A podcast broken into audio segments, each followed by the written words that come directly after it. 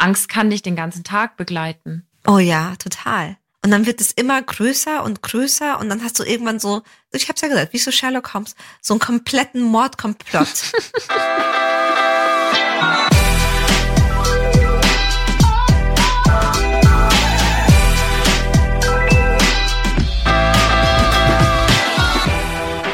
Hello Lovers, mein Name ist Annika Landsteiner und ich bin Autorin. Und ich bin Dr. Sharon Brehm und ich bin Paartherapeutin und ebenfalls Autorin. Und in diesem Podcast geht es um moderne Beziehungen. Was ist Verlustangst und wie zeigt sie sich? Was hat Verlustangst mit Eifersucht zu tun und wie kann ich die Angst, verlassen zu werden, von Intuition unterscheiden? Das und vieles mehr gibt es in dieser Folge auf die Ohren. Enjoy! Enjoy! Und weil das ein Thema ist, das schon auch ans Herz gedacht, wir brauchen was zum Pampern. Anni, mit was pampern wir unsere Seele? Also ich weiß nicht, mit was du dich pamperst, weil wir sitzen nicht in einem Raum, aber ich habe mir einen Kaffee gemacht und ich esse weiße Nougat-Schokolade, die ich sehr, sehr liebe, weil Süßkram ist sowieso mein, mein mm. Pampern-Must. es gibt weiße Nougat-Schokolade? Es gibt alles. oh, mm. Es gibt alles. Aber du, ich kann es verstehen. Ich habe auch ein Craving für Süßes, überhaupt nicht für Salziges. Chips esse ich eher, wenn sie dann so dastehen und dann kann ich nicht aufhören. Ja, das kennen wir alle. Ja, Verlustangst, das war ein Thema, das ihr euch mehrfach gewünscht habt. Was ist das eigentlich? Verlustangst ist auf der einen Seite eben die Angst, jemanden oder etwas zu verlieren. Und das ist wichtig. Dieser jemand oder dieses etwas hat eine große Bedeutung für uns. Wir haben keine Angst, etwas zu verlieren, was uns nichts bedeutet. Ja. Also wenn ich zum Beispiel, ich habe kein Auto und hänge nicht an einem Auto, aber würde ich es jetzt verlieren? Mai, ich hätte ja immer noch mein Fahrrad. Aber jemanden zu verlieren, dem nicht mehr nahe zu sein, der mir sehr wichtig ist, das hat eine ganz andere Qualität. Und manchmal ist es sogar so, dass Verlustangst erst entsteht, wenn wir jemanden oder etwas haben, das uns wichtig ist. Mm. Das heißt, es ist ja auch eigentlich gekoppelt zu etwas sehr Schönem. Total, es ist eigentlich mit was super Schönem gekoppelt. Und ich finde, manchmal beim Dating hat man, oder alleine zu sein, man ist dann oft befreit von eben dieser Verlustangst, weil man eben niemanden oder etwas verlieren könnte, das einem wichtig ist, also zumindest im Dating-Bereich. Ja, ich kann mich erinnern an so Single-Zeiten, wo ich auch mal so gesagt habe, klar ist Verliebtsein schön, aber man rutscht ja auch sehr schnell mal beim Dating irgendwo rein, dass es nicht klappt oder dass man, mhm. weiß ich nicht, eine blöde Erfahrung macht. Aber wenn man mal so ganz frei ist, so da ist kein Schwarm oder keine Beziehung, sondern man ist einfach nur mit sich, mhm. das kann manchmal entschleunigen. Voll. Also es ist zumindest kein, oh Gott, was könnte passieren? Und diese Gedankenkreisel, die einen dann so heimsuchen. Natürlich, ich weiß auch beim Dating, wenn man das Gefühl hat, es ist eine sehr magische Beziehung, magische Person. Aber selbst da ist dann eben, die Person ist wichtig. Ja. Aber wenn es jetzt einfach nur so ein ganz einfaches, entspanntes Dating ist, wo man noch niemand, noch niemanden getroffen hat, der einem wirklich nahe kommt, ja. hat man eins zumindest nicht. Immerhin. Ja, Verlustangst. Also wir können gleich ja auch noch mal ein bisschen persönlicher drüber sprechen. Ich habe auch noch mal so ein bisschen nachgelesen, aber prinzipiell weiß man das ja oder kennt man das ja, dass Verlustängste mhm. ja auch wirklich sehr alte Ängste sein können. Die können in mhm. prä- oder postnatalen Traumata entstanden sein, im Kleinkindalter entstanden sein. Zum Beispiel, wenn man negative Erfahrungen mit Verlust einfach schon gemacht hat. Also wie mhm. Scheidung, mhm. wie Gewalt in der Familie erlebt hat, ein abwesendes Elternteil, wo man sich gewünscht hat, dass da irgendwie mehr da ist. Und desto ausgeprägter kann dann die Angst später auch sein. Also es gibt schon Studien, die mhm. besagen, dass Menschen, die mehr damit konfrontiert worden sind, das auch stärker spüren können. Und Menschen, die noch keinen Verlust erlebt haben oder sich noch nicht so wirklich damit auseinandersetzen mussten, mhm. dass das sein kann, dass die da auch ein bisschen ja relaxed damit umgehen können. Ja, ich musste an eine Weiterbildung denken mhm. zum Thema eben Verlustängste. Und das war abgefahren, weil auch wenn man sich vielleicht nicht bewusst erinnert, unser Körper speichert auch, also wenn ich zum Beispiel ein Frühchen bin mhm. und dann zu früh auf die Welt komme und dann halt erstmal nicht bei meinen Eltern sein kann, das merke ich mir und ich kann das als so winziges kleines Wesen mir auch nicht erklären, fühle mich aber einsam und alleine. Und auch so eine Erfahrung kann ganz früh einem das Gefühl geben, man könnte da was verlieren oder man ist da nicht gut aufgehoben auf dieser Welt. Ja, total. Also ich muss selbst dran denken, das ist jetzt natürlich sehr persönlich, aber meine Geburt, die war extrem anstrengend und lang und auch mhm. gewaltvoll für meine Mama. Und da hing auch so mein Leben ein bisschen am seidenen Faden und ihr es aber auch. Ach krass. Ja, das ist auch der oh, Grund, wow. warum ich Einzelkind bin. Also es ist nicht, dass meine Eltern mhm. keine Geschwister mehr in die Welt setzen wollten, sondern mhm. man hat ja dann einfach davon abgeraten. Darum soll es auch gar nicht gehen. Aber in verschiedenen Therapien, die ich hinter mir habe, wurde das auch öfter angesprochen, dass das einfach ist auch ein Bonding zwischen uns entstanden, ein krasses, mhm. aber natürlich auch ein gemeinsames Trauma. Und ich kann direkt anknüpfen. Also ich habe starke Verlustängste. Ich weiß nicht, wie es dir geht, aber ich habe schon, mhm. wenn ich das Gefühl habe, dass ich was nicht kontrollieren kann, was ja auch gut ist, mhm. weil wir sollten nicht alles kontrollieren, dann gehe ich schon in eine Verlustangst. Wie ist das bei dir? Also ich dachte immer, dass ich gar nicht so eine intensive Verlustangst habe, weil ja auch auch so ein großer Wunsch nach Autonomie und Unabhängigkeit da sein kann. Mhm. Habe aber festgestellt in so ganz tiefen und engen Beziehungen, dass da so ein nicht Verlustangst im Sinne von Eifersucht, aber so eine Angst vor, was ist, wenn die Person ein Auto fährt und einen Unfall hat? Was mhm. ist, wenn sie krank wird und sich darum nicht kümmert? Also, und man kann das irgendwie nicht gut auflösen. Ja. Und das sind so Ängste, wo ich natürlich rational weiß, ist ein erwachsener Mensch, mit dem ich zusammen bin und die Wahrscheinlichkeit, das ist auch kalkulierbar, beziehungsweise sie gehört einfach zum Leben dazu. Ja. Und trotzdem merke ich, das ist manchmal etwas, das beschleicht mich so von hinten. Ja. Wie gehst du damit um mit deiner Verlustangst? Ich wollte dich gerade fragen. nee, ich wollte dich fragen, wirst du dann, wirst du dann wütend auf dich oder kannst du das so von dir wegschieben und sagen, Ach so. ich kann das ja nicht kontrollieren, also nicht immer lustig. Nee, ich werde überhaupt nicht wütend. Ich verstehe, dass es einfach ist, weil die Person, mit der ich zusammen ist, einfach mir wirklich wichtig ist. Mhm. Das ist ein bisschen, wie soll ich sagen, man kauft sich das so ein bisschen ein. Wenn ich die Person nicht so lieben würde oder wenn sie mir nicht so wichtig wäre und ich unsere Beziehung für so kostbar halten würde, dann hätte ich vielleicht weniger oder mit Sicherheit weniger Verlustangst. Ja. Und natürlich, ich meine, wir alle sind Menschen, Tod gehört zum Leben dazu. Und wenn wir momentan einfach, also wir müssen doch nicht mehr in der Weltgeschichte herumwandern, sondern einfach nur nach links und rechts schauen, mhm. dann sehen wir, wie zerbrechlich einfach das Leben momentan ist. Mhm. Und deswegen ist es auch okay, finde ich. Ich glaube, dass genau deswegen auch oft Menschen Verlustängste haben, beziehungsweise die auch gerade stärker werden, eben weil in dieser extrem brüchigen, fragilen, mhm. teilweise auch vollkommen absurden und gewaltvollen Welt du ja in deinen Happy Place auch einfach mal, also du hast ja das Recht, dir dein. Nest zu bauen und da dich sicher zu fühlen.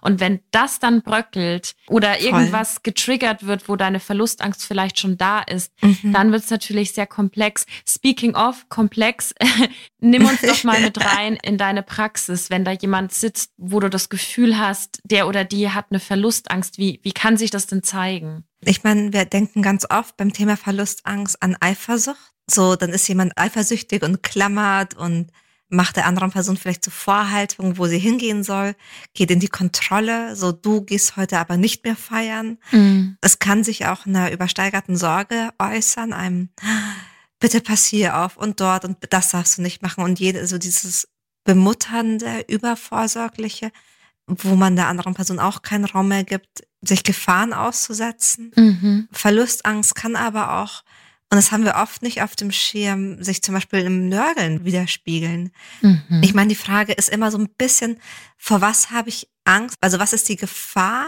die den Verlust verursachen könnte? Also habe ich Angst, es könnte ein Autounfall sein, dann werde ich vielleicht übervorsichtig. Mhm. Aber wenn meine Verlustangst getriggert wird, weil ich das Gefühl habe, mein Partner ist nicht mehr präsent genug, meine Partnerin, mhm. die ist zu sehr in der Arbeit, dann fange ich vielleicht an, eher zu motzen, warum die andere Person jetzt nicht, keine Ahnung, den Müll runtergebracht hat oder sowas. Mhm. Und das sehe ich ganz oft, also in der Praxis, dass man da erstmal dahinter gucken darf, dass unter so Nörgeln mhm. oder ähm, bissigen Kommentaren oder vielleicht auch Spitzen gar nicht eine Wut ist und gar nicht so ein Wunsch ist, die andere Person zu kritisieren, sondern eher eine versteckte Sehnsucht nach mehr Aufmerksamkeit, nach mehr Liebe, nach mehr Zuwendung ist. Mm, okay, ich krätsche da mal rein und mhm. behaupte jetzt einfach mal, also das ist jetzt nicht unbedingt meine Meinung, aber das ist so eine Steilvorlage, dass man sagen könnte, mhm. naja, das klingt ja nach einer Baustelle, an der man erstmal schön selbst arbeiten sollte, oder? God, give it to me. ich liebe herausfordernde Fragen. Deine Frage ist so, muss ich jetzt mich erstmal selber lieben, damit ich geliebt werden kann? Ja, ich habe tatsächlich an diese Spiri-Falle gedacht. Da haben wir ja schon mal drüber gesprochen, weil ich kann, kann mir gut vorstellen, dass das aus den Kreisen vielleicht kommt. Das kann ja auch liebevoll gemeint sein, aber es gibt auch Leute, mhm. die das recht hart wirklich aussagen. Du musst dich erstmal selbst lieben, um überhaupt geliebt zu werden. Mhm. Und das könnte in diese Richtung gehen, oder? Also ich, ich mache halt einfach andere Erfahrungen Du weißt, ich bin ein Riesenfan von meinen Paaren. Ich habe das es finden genau die richtigen Paare zu mir. Und ich hatte erst vor ein paar Tagen sogar zwei Paare, aber ein Paar besonders, das mir jetzt gerade im Kopf ist. Was so schön war bei diesem Paar, da war eine Art von Affäre, ist wahrscheinlich zu viel, aber so eine Art Fremdvergucken im Raum. Mhm. Und das ist natürlich trotzdem verletzend. Das ist trotzdem ein Gefühl von, oh Gott, ich könnte dich verlieren auf der anderen Seite. Und dieses Paar war jetzt nicht oft da. Ich glaube zweimal, dreimal, echt wenig. Und sind jetzt aber an einem ganz anderen Punkt als vor diesem Ereignis, weil sie viel offener miteinander sind und wirklich das als Chance für sich definiert haben. Und was aber so schön ist oder was so hilfreich ist, mhm. ist, dass, ich sag mal, sie hat die Verlustangst und ihm ist das passiert, mhm. um es ein bisschen einfacher mhm. zu sagen. Sonst ist man verwirrt mit dem Sie und Er sie hat sich vielleicht nicht getraut, das immer anzusprechen, um das der anderen Person so mitzugeben, weil sie sich vielleicht auch wünscht, da schon viel weiter zu sein. Mhm. Weil sie sich auch wünscht, hey, ich könnte es hinter mir lassen oder auch jetzt zu sehen, ist, ist die Person präsent und da und, und offen. Und das dann aber ihr Gegenüber sie ernst genommen hat und auch ihre Blicke jetzt nicht hat verstreichen lassen, sondern gesagt hat, ich sehe, dass da was ist und ich würde gern verstehen, was gerade bei dir vor sich geht. Ja das hat unglaublich geholfen zu heilen, weil da jemand war, der das Gegenteil von Verlust gezeigt hat, nämlich Präsenz. Mm, oh, wie schön. Und schöner Satz. Ja, das, ja, wir reden über Verlustangst. Natürlich ist das Gegengift Präsenz. Mhm. Und dass da jemand ist, der dich sieht und mhm. der dich annimmt und der dich da auch nicht ich meine, manchmal sind wir ja selber so, dass wir sagen, ich hätte gern diese Angst nicht, ich laufe schnell drüber, aber irgendwie brodelt sie unter uns und dann sucht sie sich halt einen anderen, ja. weniger konstruktiven Weg. Was eine Sache war, die ein paar, glaube ich, noch weiter geholfen hat, war tatsächlich, weil man hat auch nicht immer den Moment, um die Person darauf anzusprechen, dass man gerade Angst hat. Mhm. Zum Beispiel, keine Ahnung, dich triggert gerade was, aber ihr seid in einer größeren Runde, jetzt hast du aber vielleicht keine Lust, in Anführungsstrichen eine Szene draus zu machen mhm. oder die Freunde mit reinzuziehen oder den Abend zu crashen. Was ich verstehen kann und was auch Sinn macht. Und trotzdem trägt man dann diese Angst mit sich rum. Weißt du, was ich meine? 100 Prozent, so, ja. Und in dem Augenblick zu sagen, okay, Präsenz funktioniert nicht nur über die Person versichert mich mit, mit ihren Worten mhm. oder rückversichert mich mit ihren Worten, sagt mir mit ihren Worten, dass sie da ist, sondern nutzt ihren Körper. Hm. Und gerade wenn ich ein Leader bin und mit einem Artist oder Rebel zusammen bin, also Personen, die vielleicht gar nicht so gut gelernt haben, vor allem Rebels haben nicht so gut gelernt, ihre Emotionen wirklich, wirklich auszudrücken. Mhm. Für die kann es super hilfreich sein, wenn sie dich in den Arm nehmen kann. Du kannst sie spüren, du spürst, dass ihre Präsenz, dass sie es ernst meinen. Ja. Und ich würde auch behaupten, du würdest spüren, wenn dich jemand nicht ganz in den Arm nimmt. Ja, ja, ja, voll weil die Person gerade mit den Gedanken woanders sieht. Also ich finde, man merkt das und das ist auch mhm. etwas, was hilfreich sein mhm. kann. Also das ist quasi der Idealfall.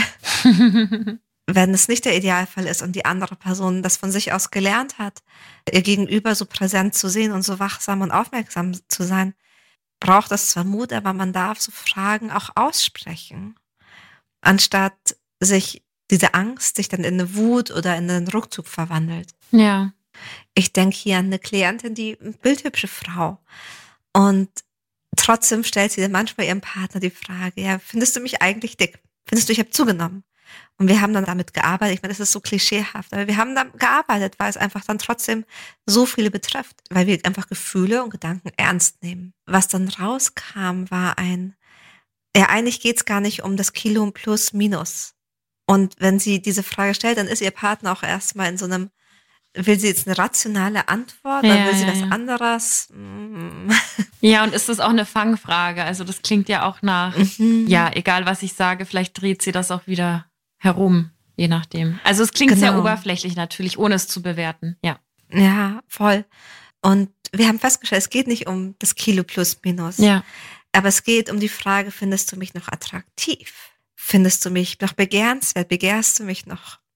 Findest du mich sexy? Liebst du mich noch? Mhm. Und dann darf man so eine Frage auch einfach stellen. Man fühlt sich wahrscheinlich beim ersten Mal so ein bisschen doof, weil man sich so nackt macht. Aber dann hat die andere Person viel eher die Möglichkeit, wirklich diese Ängste auch zu begraben mm. und da Sicherheit zu schenken. Ich möchte an dieser Stelle auf die Folge zum Thema Verletzlichkeit hinweisen, weil ich kann mir vorstellen, dass wenn das jetzt eine Person hört und vielleicht denkt, oh, das könnte meine Geschichte sein, Natürlich ist die Frage, findest du mich zu dick? Auch wenn man sich jetzt vielleicht gerade fertig macht für, fürs Date am Abend und man wirft die so mal hin und mal schaut mal, was denn der Partner, die Partnerin damit anfängt, ne? Und mhm. ich glaube, wenn die das dann abschmettern und irgendwie vielleicht sagen, hey, du weißt doch, du bist die Schönste, whatever, mhm. dann ist es ja kurz so ein Pflaster. Und dann mhm. tut es auch gut für den Abend wahrscheinlich. Voll. Aber wenn ich wirklich eine Stufe tiefer gehe und sage, begehrst du mich noch, liebst du mich noch, dann mache ich mich verletzlich. Mhm. Und sich diesen Schritt zu trauen, ist nicht so einfach. Deswegen würde ich gerne auf die Folge verweisen, weil wir da ganz viel drüber sprechen, was man mit Verletzlichkeit eigentlich gewinnen kann, nämlich Intimität, um es mal anzustoßen. Genau. Amen. Ja. Yes, girl. ich habe noch einen dritten Tipp vielleicht, wenn mhm. man Verlustangst hat und da sich eben überlegt, wie mache ich das mit den Selbstzweifeln. Eine Idee ist auch immer wieder zu schauen, bin ich noch im Moment oder ist das eine Projektion aus der Vergangenheit oder aus der Zukunft? Bin ich am Katastrophisieren? Mhm. mhm. Na, wir haben alle, unser, unser Gehirn, unser Geist ist auf der einen Seite super smart und super schnell, mhm. aber manchmal können wir eben auch selber auf dem Leim gehen auf den Leim. Ja. Du weißt, was ich meine. Ja. Und dann fühlt sich das ein bisschen an wie Schattenboxen, weil dann die andere Person, also wie soll die andere Person uns dann beweisen, dass sie treu ist, wenn sie treu ist? Ja, ja, ja, 100 Prozent. Und wie kann ich überhaupt feststellen, ob ich woanders bin oder dass ich projiziere? Das ist eine super Frage. Ich glaube, eine Idee ist einmal herauszufinden, bei einer Projektion, wenn es ein Muster ist, also wenn ich immer und überall, oder zumindest sehr häufig, ein bestimmtes Bild sehe, wie überall sind Menschen, die mich nicht lieben. Mhm. Überall, jeder Mensch auf dieser Welt wird mich betrügen. Dann ist es mit großer Sicherheit eine Projektion. Mhm. Weil es stimmt, vielleicht wurdest du in der Vergangenheit betrogen. Mhm. Denn keiner von uns ist Hellseherin, Hellseher. Erstens und zweitens wird es den Leuten auch nicht gerecht. Mhm. Und drittens, manchmal bringen wir tatsächlich Leute erst dazu, was Negatives zu machen, weil wir ihnen keinen Vertrauensvorschuss geben. Mhm. Weil dann so ein Gefühl entsteht bei der anderen Person, das ist eh egal, ich kriege ja sowieso die Vorwürfe. Mhm. Mhm. Ja. Das ist das eine. Was außerdem helfen kann, ist tatsächlich ein ganz ehrlicher Blick von außen. Wenn ich dann eine gute Freundin, einen guten Freund habe, einen Therapeuten, mhm. Therapeutin, danach zu fragen, aber auch dem dann auch offen gegenüberzustehen. Mhm. Findest du, ich war dazu ängstlich? Glaubst du, das ist jemand, dem ich vertrauen kann? Mhm. Wir müssen solche Sachen nicht alleine lösen, finde ich. Ja, absolut. Also, aber würdest du dann sagen, dass es von Vorteil wäre, wenn die besagte Person den Partner, die Partnerin auch gut kennt, um das einzuschätzen? In manchen Fällen macht das bestimmt Sinn, weil man dann die andere Person noch mit ins Gewicht nehmen kann. Und es, es tut mir fast ein bisschen leid, das jetzt so sagen zu müssen, weil ich gerne im Vertrauen bin. Aber es gibt manchmal Menschen, die ihren Partner, ihre Partnerin betrügen. Zum Beispiel. Auf unterschiedlichen Ebenen. Von dem her kann es sinnvoll sein. Aber wenn es wirklich erstmal nur um die Frage geht, bin ich dazu ängstlich? Ja. Oder deute ich die Signale falsch? Ist es auch möglich, mit jemandem das zu klären, der die andere Person überhaupt nicht kennt, weil die Frage ja erstmal bei dir liegt? Ja. Wie wäre es für dich, wenn ich dir, ich meine, das ist jetzt vielleicht eine sehr hypothetische Frage, mhm. aber du würdest mir mit Sicherheit sagen, so Sharon, jetzt hast du dich aber verrannt. Ja, ich habe da nur dran gedacht, unter Freundinnen ist es ja oft so, dass man grundsätzlich ja erstmal auf der Seite der Person steht, die sich da jetzt verletzlich zeigt, die zu dir kommt und sagt, hey, mhm. ich habe das Gefühl, mein Partner betrügt mich. Dann frage ich, woran machst du das fest? Und dann bekomme mhm. ich ja von dir deine Version, die ja auch mhm. voll ist mit den Verlustängsten. Und mhm. ich weiß nicht, ob ich mir immer zutrauen würde, dieses Knäuel auseinander zu ähm, ich weiß nicht, wie das Verb ist. Und da wirklich sagen zu können, ich glaube, das ist eher so und so. Deswegen war so mein Gedanke, mhm. was wahrscheinlich helfen würde, ist, wenn man zum Beispiel zusammen unterwegs war und mhm. danach dann fragt, hey, wie fandest du den Abend? Hattest du das Gefühl, die Stimmung war komisch? Hattest du das Gefühl, er mhm. oder sie war anders, ist anders mit mir umgegangen? Fandest du es irgendwie angespannt? Ja, das war so der Gedanke dahinter. Mhm das finde ich total gut, dass du das nochmal so sagst und dass du da auch so super ehrlich bist, weil wahrscheinlich ist es nicht immer einfach und man hört eine Geschichte und ich meine, oft, wenn wir in der Angst sind, dann, ich finde, dann ist man wie so ein kleiner Sherlock Holmes. Ja, man sucht, ja. Man sucht und man findet. ja. Man findet genau die Geschichte, die irgendwie passt. Und manchmal passt es wirklich, aber manchmal waren wir auch einfach nur sehr kreativ und haben Sachen halt passend gemacht. Ja. Und das ist manchmal nicht so leicht. Ja, apropos Sharon, wenn jemand das passend macht, weil wir reden ja in der Folge viel über die Person, die die Verlustangst hat. Was kann mhm. denn die nicht betroffene Person machen? Also angenommen, mein Partner ist sehr eifersüchtig aufgrund seiner schlechten Erfahrungen. In meiner Beziehung mit ihm gibt es aber keinen Grund. Ich gebe ihm keinen Grund, ich gehe nicht fremd, ich bin noch nie fremd mhm. gegangen. So, das wäre jetzt die mhm. Ausgangssituation. Mhm. Weil ich finde das dann schwer, wenn ich jetzt immer wieder sage, alles gut, Schatz, alles gut, Schatz, dann ist mein mhm. Partner vielleicht auch genervt, weil er sich ja, der ist ja selbst von sich vielleicht irgendwann mhm. genervt, weil er das Muster verstanden mhm. hat. Und gleichzeitig, und das hast du ja schon angedeutet, kann es ja sein, dass wenn mir die ganze Zeit Unrecht getan wird und ich diese Angst mhm. aushalten muss, dann gehe ich vielleicht irgendwann. Total. Ich weiß, manchmal ist es gar nicht so leicht, jemanden zu erreichen, der gerade so total in seiner Angst ist, weil wenn wir in unserer Angst sind, dann sind wir wie im Fight-or-Flight-Modus und haben einen ganz, ganz, ganz, ganz kleinen Fokus. Ja. Und sehen auch dementsprechend alles als Gefahr. Was wichtig ist, ist, hier nicht mitzugehen. Ich weiß, wir haben Spiegelneuronen, sprich, wenn dann die andere Person Angst hat, dann spüren wir vielleicht auch sofort so ein, oh Gott, vielleicht ist was los. Ich mich wirklich was gemacht, jetzt muss ich mich verteidigen ich bin vielleicht sogar empört oder fühle mich ohnmächtig. Mhm. Und gehe dann in meinen eigenen Schutzmechanismus, dass ich mich zum Beispiel zurückziehe oder dass ich es dann aus Protest wirklich mache oder dass ich dann wütend zurückpfeffere oder was auch immer, sondern dass ich mir bewusst mache, diese Angst hat wahrscheinlich nicht, also wenn ich weiß, da ist nichts, dann hat diese Angst nichts mit mir zu tun. Mhm. Ich finde, was dann ein gutes Bild ist, ist sich vorzustellen, wie würde ich das mit einem, mit einem kleinen, ich will die andere Person nicht zum Kind machen, aber die Art und Weise, wie wir mit Kindern oder mit Hunden und Tieren umgehen, zeigt, was eine empathische Reaktion wäre. Wenn jetzt halt zum Beispiel meine Nichte, mein Neffe oder so zu mir kommen würde und sagen würde, oh, Tante Sharon, ich habe so Angst im Dunkeln, weil ich habe so Angst, dass die Sonne nie wieder aufgeht. Mhm. Natürlich weiß ich als erwachsene Person, dass diese Sonne wahrscheinlich wieder aufgehen wird. Und ich weiß auch, dass man eigentlich keine Angst im Dunkeln haben wird. Wenn ich jetzt aber hingehe und einfach sage, du, so schlimm ist es nicht, zack, Licht aus und dann das Kind da einfach schlafen lasse, ich glaube, das Kind wird nicht schlafen, es wird in seiner Angst einfach genau. irgendwie verharren. Ja, genau. Ja. ja. Was eine ganz menschliche, normale Reaktion wäre, wäre, ich umarme das Kind oder das darf sich dann zu mir setzen und dann frage ich vielleicht nach.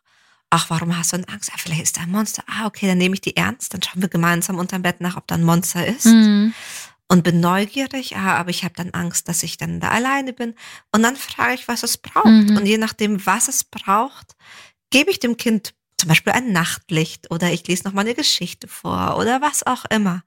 Aber ich würde auch nicht auf die Idee kommen, ich würde es auch nicht bestärken oder so tun, als wäre der Gedanke blöd. Mhm. Weil woher soll das Kind es wissen? Mhm, ja. Aber ich würde auch keine Lügengeschichten erzählen, weil davon hat das Kind ja auch nichts. Ja also im Idealfall, wenn wir es können, wenn wir es schaffen, bei uns zu bleiben und das eben nicht persönlich zu nehmen als persönlichen Angriff, sondern es wirklich nur als Angst zu sehen, die halt da ist, weil die Person uns liebt. Mhm. und weil wir ihr wichtig sind. Mhm.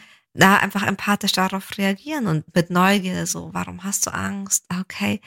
Genauso wie dein Ex-Partner, der Ex-Partnerin habe ich jetzt auch nicht geantwortet oder oh, diese Geschichte kennst du. Ich kann es verstehen. Ich werde mich natürlich jetzt nicht komplett neuen Regeln unterordnen, weil das werden dann überhaupt nur Krücken, die für eine gewisse Zeit funktionieren. Ja. Aber was können wir stattdessen tun? Aber würdest du dann auch sagen, weil das klingt ja alles sehr, sehr offen und sehr transparent mhm. und nach mhm. viel Arbeit, dass die Person, die ihre Verlustangst extrem in die Beziehung trägt, dass die sich schon auch committen sollte, an der zu arbeiten. Total. Und ich finde Arbeit, also für mich fühlt sich zum Ehrlichen nicht anstrengend an dafür jemanden da zu sein, weil ich weiß, wenn ich eine Person ein paar Mal rückversichert habe, dann und dann wirklich nichts passiert ist, dann wird es besser. Okay. Anstrengend wird es erst, wenn wir es versuchen wegzuschieben. Ja. Für mich wird das erst anstrengend. Ja, für beide Seiten. Also von beiden Seiten wegschieben und für beide Seiten dann auch. Ja. Ja. ja. Weil dann, und dann kommt noch dazu, vielleicht ist, weil ich meinte ja vorhin mit der Angst, in dem Augenblick, in dem wir kuscheln und irgendwie tiefe Gespräche haben, schüttet unser Körper ja Oxytocin aus. Mhm. In dem Augenblick, wo wir Mitgefühl für die andere Person haben, schüttet unser Körper Oxytocin aus. Mhm. Und das ist unser körpereigenes Schmerzmittel. Das ist ein Mittel, was uns hilft, einen anderen Fokus zu bekommen. Und da das zu nutzen, anstatt zu meinen, das wäre jetzt super, super anstrengend, weil es viel einfacher wäre, sich da jetzt zu verteidigen und zu sagen, nee, du doofe Kuh, was unterstellst du mir da? Mhm. Ich weiß also mhm, meine mhm. Entscheidung, meine Wahl, aber gut. Ja, verstehe ich gut. Sag mal, wollen wir noch so ein bisschen über die große Eifersucht sprechen, weil die, glaube ich, assoziieren ja ganz viele Leute mit der Verlustangst. Mhm. Ich habe auch eben überlegt, Verlustangst, erster Gedanke, Eifersucht. Das war so sofort mhm. da. Ja. Also wahrscheinlich geht jetzt auch ein bisschen was, was wir sprechen, auch zurück zu dieser allerersten Folge, die wir aufgenommen haben zum mhm. Thema Affäre. Das steckt ja alles da ja. mit drin. Ja. Weißt du was? Vielleicht wird das jetzt gemein, aber ich finde auch die Eifersucht ist so ein verkanntes Gefühl. Mhm. Ich muss an so Poesiealbumsprüche denken, wie Eifersucht ist eine Leidenschaft, die mit Eifersucht was Leidenschaft. Mhm.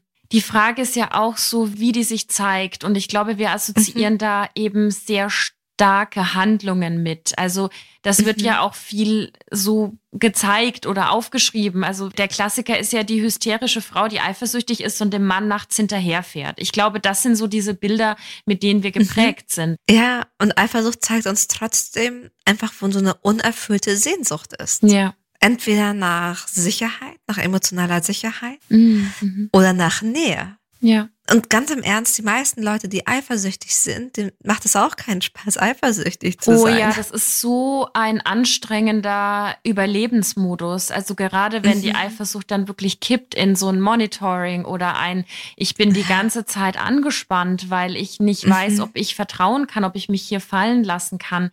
Also ich glaube, wenn die Eifersucht so richtig, ja, von, von Körper und Geist Besitz ergriffen hat, Halleluja. Das ist ein Fulltime-Job dann. ja, voll, voll schön ausgedrückt. Fulltime-Job. Ja, wirklich. Na, man kann sich auf fast nichts anderes fokussieren und man sieht überall Gefahren. Ja. Und dann musst du danach auch noch außergehen, also stundenlang streiten, überlegen, wie ich Regeln durchsetze, überlegen, ob die andere Person jetzt diesen Regeln folgt, kontrollieren, rund um die Uhr bewachen. Das ist schon anstrengend. Ja. Und meistens ist es aber einfach so ein Gefühl auf so einer Bindungsebene, ein Gefühl von, ich wünsche mir da mehr Nähe, auf welche Art und Weise. Vielleicht sehe ich, dass zwei Personen, die lachen so unendlich miteinander und ich wünsche mir das für unsere Beziehung auch. Mhm. Oder sowas wie ich wäre gern wie er und sie würde auch gern so bewundert werden. Mhm. Und ich glaube, dass es in Ordnung ist, manchmal zu streben und nach mehr zu wollen. Ich lese momentan das Buch von Glennon Doyle, Ungezähmt. Mhm. Ich finde es so wichtig, dass wir Frauen uns oder auch Männer uns erlauben, auch mal Dinge zu wollen und nicht immer nur so zu tun, als wäre alles easy. 100 mhm. Prozent, ja. Das ist ja, also zum einen ist es nicht realistisch und zum anderen ist es mhm. auch urlangweilig. Voll. Dann ist eher die Frage, wie kann ich auf eine produktive Art und Weise mit dieser Eifersucht umgehen? Ja, wie? mhm. Also zum Beispiel, jetzt habe ich gerade das Thema Humor hochgebracht. Mhm. Vielleicht ist da an mir eine Seite, die ich noch nicht wirklich in dieser Beziehung lebe. Wie kann ich dieser Seite mehr Raum geben? Wie kann ich überhaupt davon erzählen, dass ich diese Seite habe? Ja. Wie kann ich da mutig und mich verletzlich machen und zeigen, ich bin ziemlich gut mit meinen Flachwitzen. Zum Beispiel. Mhm. Oder zu sagen, okay, ich wünsche mir auch mehr Erotik, mehr Sex, mehr tiefe Gespräche, mehr was auch immer. Mhm. Und sich bewusst zu machen, dass diese Sehnsüchte die Beziehung ja nicht bedrohen, sondern etwas ist, was man vielleicht sogar auch in der Beziehung sieht als Möglichkeit. Mhm. Eifersucht kann auch sagen, jetzt bewege ich mich. Jetzt komme ich, anstatt dich zu verändern, verändere ich mich. Mhm. Wenn ich die eine Person irgendwie lässig finde mit ihren coolen Haaren, weil die so kurz sind, vielleicht ist das ein Weckruf, um zu sagen, dann schneide ich mir eben auch die Haare ab. Wieso nicht? Ich meine, anscheinend gibt es da etwas, was in dir so resoniert. Ja. Und was da so eine innere Stimme ist. Und vielleicht ist das eine Art und Weise, wie die Welt dir zeigt, was du eigentlich auch möchtest. Ja, ich höre eigentlich die ganze Zeit raus, dass man immer wieder zu sich selbst zurück muss als Ursprungspunkt mhm. dieser Eifersucht mhm. und überprüft, was die mit mir machen möchte oder was die mir aufzeigt. Mhm. Mir, mir, ist nämlich auch gerade noch ein Beispiel eingefallen, über das ich gerne mit dir sprechen möchte. Mhm. Und zwar gar nicht mal die klassische Eifersucht, ich habe Angst, dass mein Partner, meine Partnerin mich betrügt, mhm. sondern ich habe einen guten Freund, der wiederum einen mhm. besten Freund hat. Die sind sehr, sehr eng. Mhm. Und schon immer ist die Frau des besten Freundes eifersüchtig auf meinen Kumpel, auf diese Dynamik, mhm. die die beiden haben.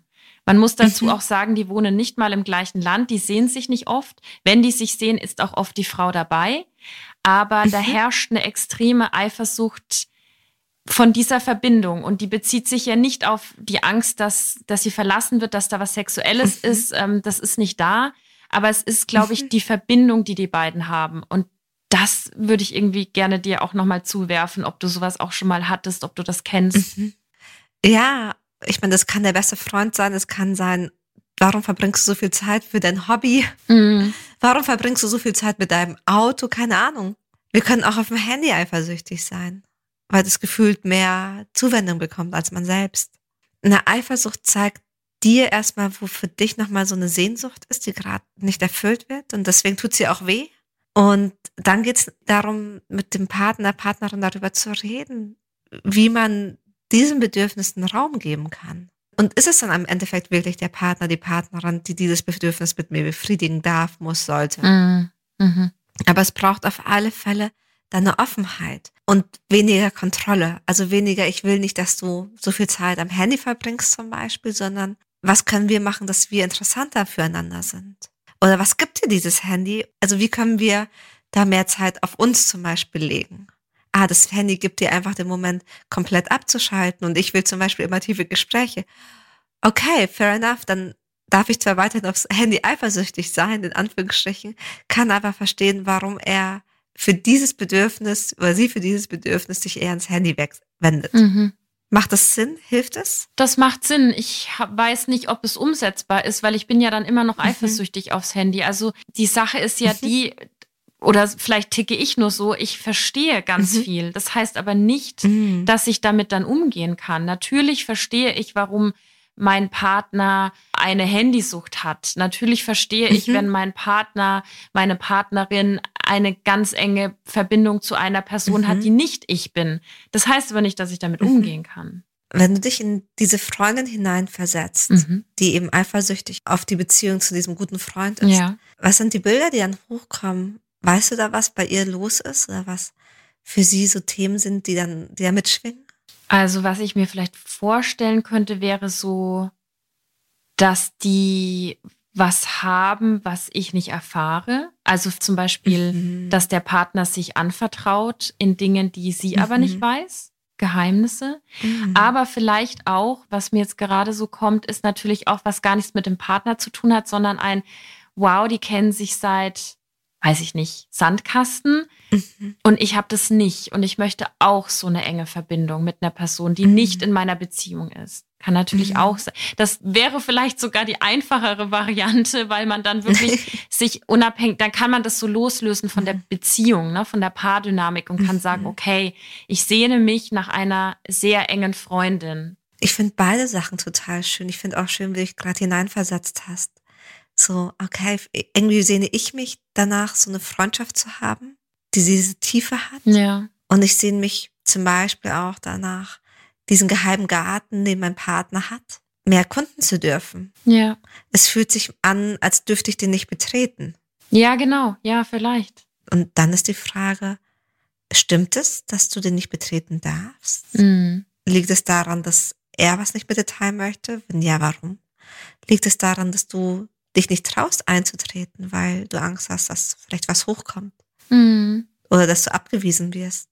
Ja, ich kann da an der Stelle wirklich nur raten, sich vielleicht versuchen, ein bisschen locker zu machen. Ich war nämlich lustigerweise am Wochenende in einer Bar, das kommt mir gerade mhm. so, und ich habe genau das ja. beobachtet, nämlich da waren zwei Männer und eine Frau. Und der eine mhm. Mann war mit, der, war mit, der, Frau zusammen und der andere, mhm. das hat man dann so ein bisschen rausgehört, der war zu Besuch in der Stadt, der hat die beiden besucht. Aber das war ganz klar, waren die Kumpels und die Freundin war halt mit dabei.